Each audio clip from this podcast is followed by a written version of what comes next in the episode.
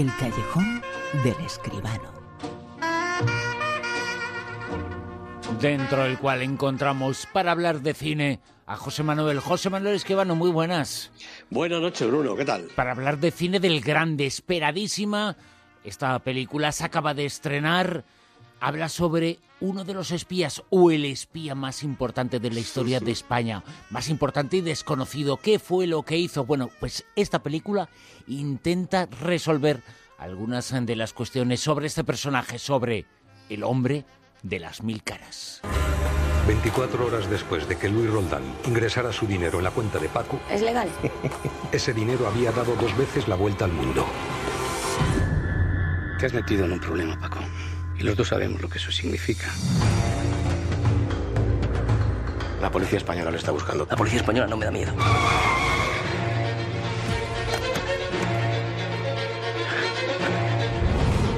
Don't do anything stupid. Con la dirección esperadísima película, con la dirección de Alberto Rodríguez, una película interesantísima sobre Paco, sobre Francisco Paesa, una película del director de la Isla Mínima. José Manuel, tú la has visto, ¿qué nos puedes contar?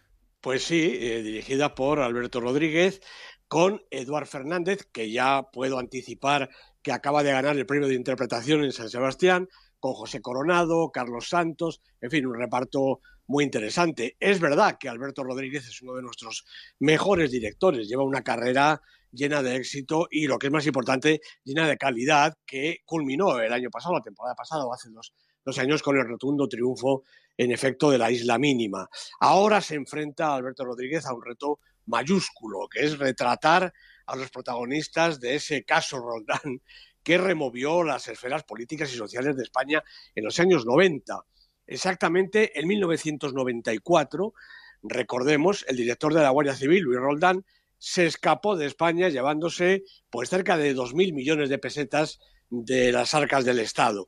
Eh, la evasión de ese capital, en su fuga y en su posterior entrega al año siguiente, en el 95, intervino decisivamente ese oscuro personaje llamado Francisco Paesa, un agente que ya había realizado importantes trabajos para el Servicio Secreto Español, algunos de ellos de verdadera trascendencia.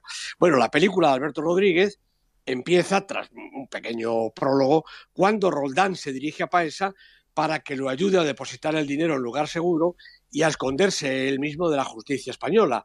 Eh, Este accede, eh, Paesa accede y pone en marcha su formidable red de contactos y de recursos. La acción se desdobla aquí un momento, siguiendo por un lado los pasos de la fortuna, como acabamos de escuchar, que circula velozmente por múltiples manos hasta que se pierde su destino final, haciendo el helicóptero, que es como se llama esta historia. Y por otro lado está la secreta ubicación del fugitivo que trae en jaque a la policía y a los medios de comunicación españoles.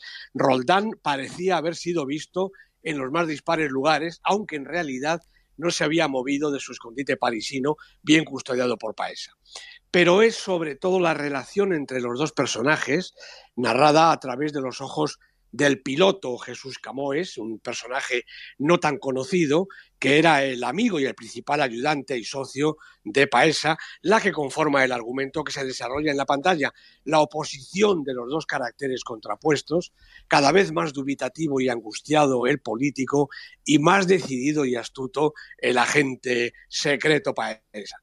El hombre de las mil caras es una producción impecable que cruza medio mundo siguiendo las andanzas y las estratagemas económicas y políticas de Francisco Paesa.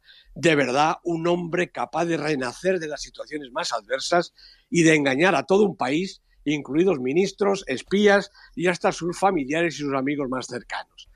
Si el relato parece en algunas ocasiones, quizá por excesiva prolijidad en la intención de Alberto Rodríguez de penetrar en todos los rincones, parece el relato, como digo, enredarse demasiado a causa de esos oscuros vericuetos de la trama, acaba siempre por salir a flote, gracias sobre todo al ritmo de Rodríguez y desde luego a las magníficas interpretaciones con una muy fiel caracterización de los protagonistas, unos estupendos Carlos Santos y Eduard Fernández.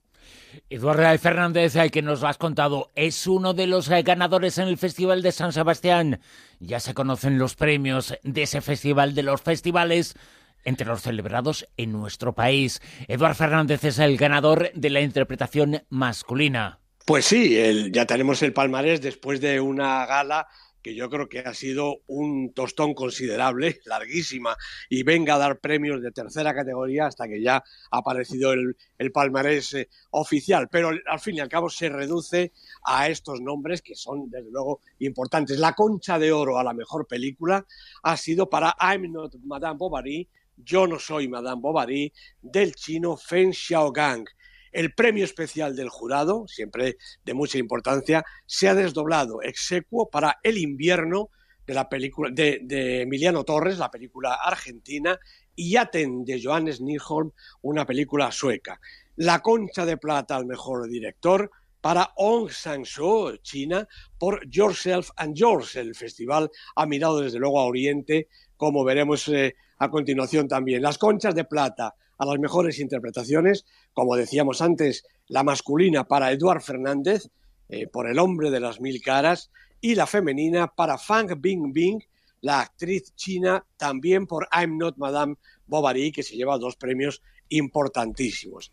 El premio al mejor guion ha sido para otra película española. Isabel Peña y Rodrigo Sorogoyen lo han ganado por su, por su guion de Que Dios nos perdone, película, como digo, española. El premio a la mejor fotografía ha sido para Ramiro Chivita por El invierno, la película argentina que también hace doblete. Los premios del público han sido para Joe Daniel Blake de Ken Loach, la película británica, menos mal que ha ganado algo, porque ya había ganado el Gran Premio en Cannes, de manera que menos mal que el público de San Sebastián ha reconocido que esta es una grandísima película, que no sé qué hace concursando en España, pero en fin. Daniel Blake, estupenda película de Ken Loach. Y la película europea Ma vie de Courgette de Claude Barras, la película francesa, ha ganado el premio del público para esa especialidad, las películas eh, europeas. El premio Horizontes Latinos, en este caso para una película latinoamericana, ha sido para Rara, de Pepa San Martín, película también argentina. El premio de los nuevos directores para Park, de Sofía Isarcu, una directora, una joven directora griega. El premio de la crítica, el premio Fipresti, ha sido para Lady Macbeth, de William Allred, otra película británica, y otro premio de la crítica española, el crítico feroz de la Asociación de Informadores de Cine de España, ha sido para El hombre de las mil caras de Alberto Rodríguez. Que ha sido una de las eh, grandes ganadoras, eh, también el cine chino. Nos lo estás contando hace muy poquito en el Festival eh, de Venecia, también el cine oriental. Tenemos que mirar más para allí. La pues crítica ya lo está haciendo, el público lo tiene que hacer antes o después, porque tiene que, ser el mejor cine de la actualidad, ya que se está llevando todos los premios. Claro que sí, a ver si poquito a poco estas películas entran en una distribución más o menos normal en los cines de versión original y si hace falta también en el circuito de versiones dobladas para que el gran público pueda ver estas películas que desde luego ganan premios en los festivales. Su calidad estoy seguro de que está asegurada. Desde luego que sí, cine chino y por supuesto El hombre de las mil caras, las eh, películas, eh, las grandes eh, triunfadoras del Festival de San Sebastián, muy poquito tiempo eh, falta para que esté el hombre de las mil caras que se estrenó ayer en el Super 10. Pero esta semana en el Super 10 los opuestos quedan de la siguiente forma. Puesto número 10, José Manuel. Pues en el 10 repite No respires, la película de Fede Álvarez, que parece enteramente una película de suspense de las buenas americanas, con Dylan Minette, Jane Levy, dos semanas en la lista. En el 9, ¿eh? Pues otra película china. Siete semanas lleva repitiendo posición Regreso a casa, una estupenda película del maestro Zhang Yimou. En el 8. Cubo y las dos cuerdas mágicas de Travis Knight, estupenda película de animación stop motion, cuatro semanas en la lista, ha bajado un puestecito. 7. También ha bajado en su cuarta semana este grupo de descerebrados que sin embargo se llaman Cuerpo de Élite, la película de Joaquín Mazón. Por lo menos es divertida. En el 6. En el 6 también repite Julieta, formidable la película de Almodóvar, aguanta en la cartelera y aguanta en el Super 10 después de 23 semanas de permanencia. 5. Mascotas, la película de Chris Renaud y Jarrow Cheney, otra estupenda película de animación, seis semanas en la lista y ha vuelto a entrar porque se había caído por debajo del 10 en la semana pasada. En el 4.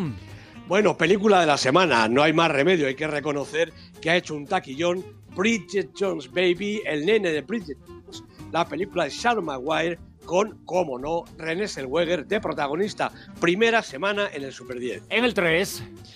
Repite, subiendo un puestecito en su octava semana, Sunset Song, formidable película de Tennis Davis con Mark Bonnard, Agnes Dane y el maravilloso actor Peter Mullan. En el 2. Tarde para la ira, otra fenomenal película española, dos semanas, las dos en esta segunda posición, dirigida por Raúl Arevalo, que debuta como director y debuta por todo lo alto. Antonio de la Torre, Luis Callejo son sus protagonistas. Y en lo más alto, puesto número uno.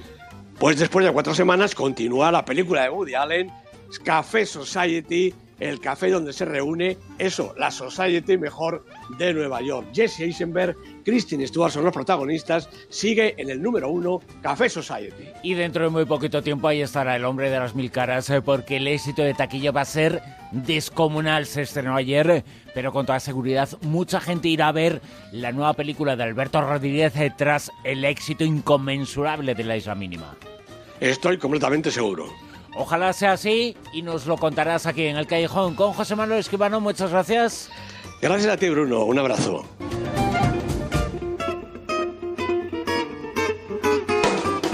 En Onda Cero, La Rosa de los Vientos. Y vamos a mirar a la luna.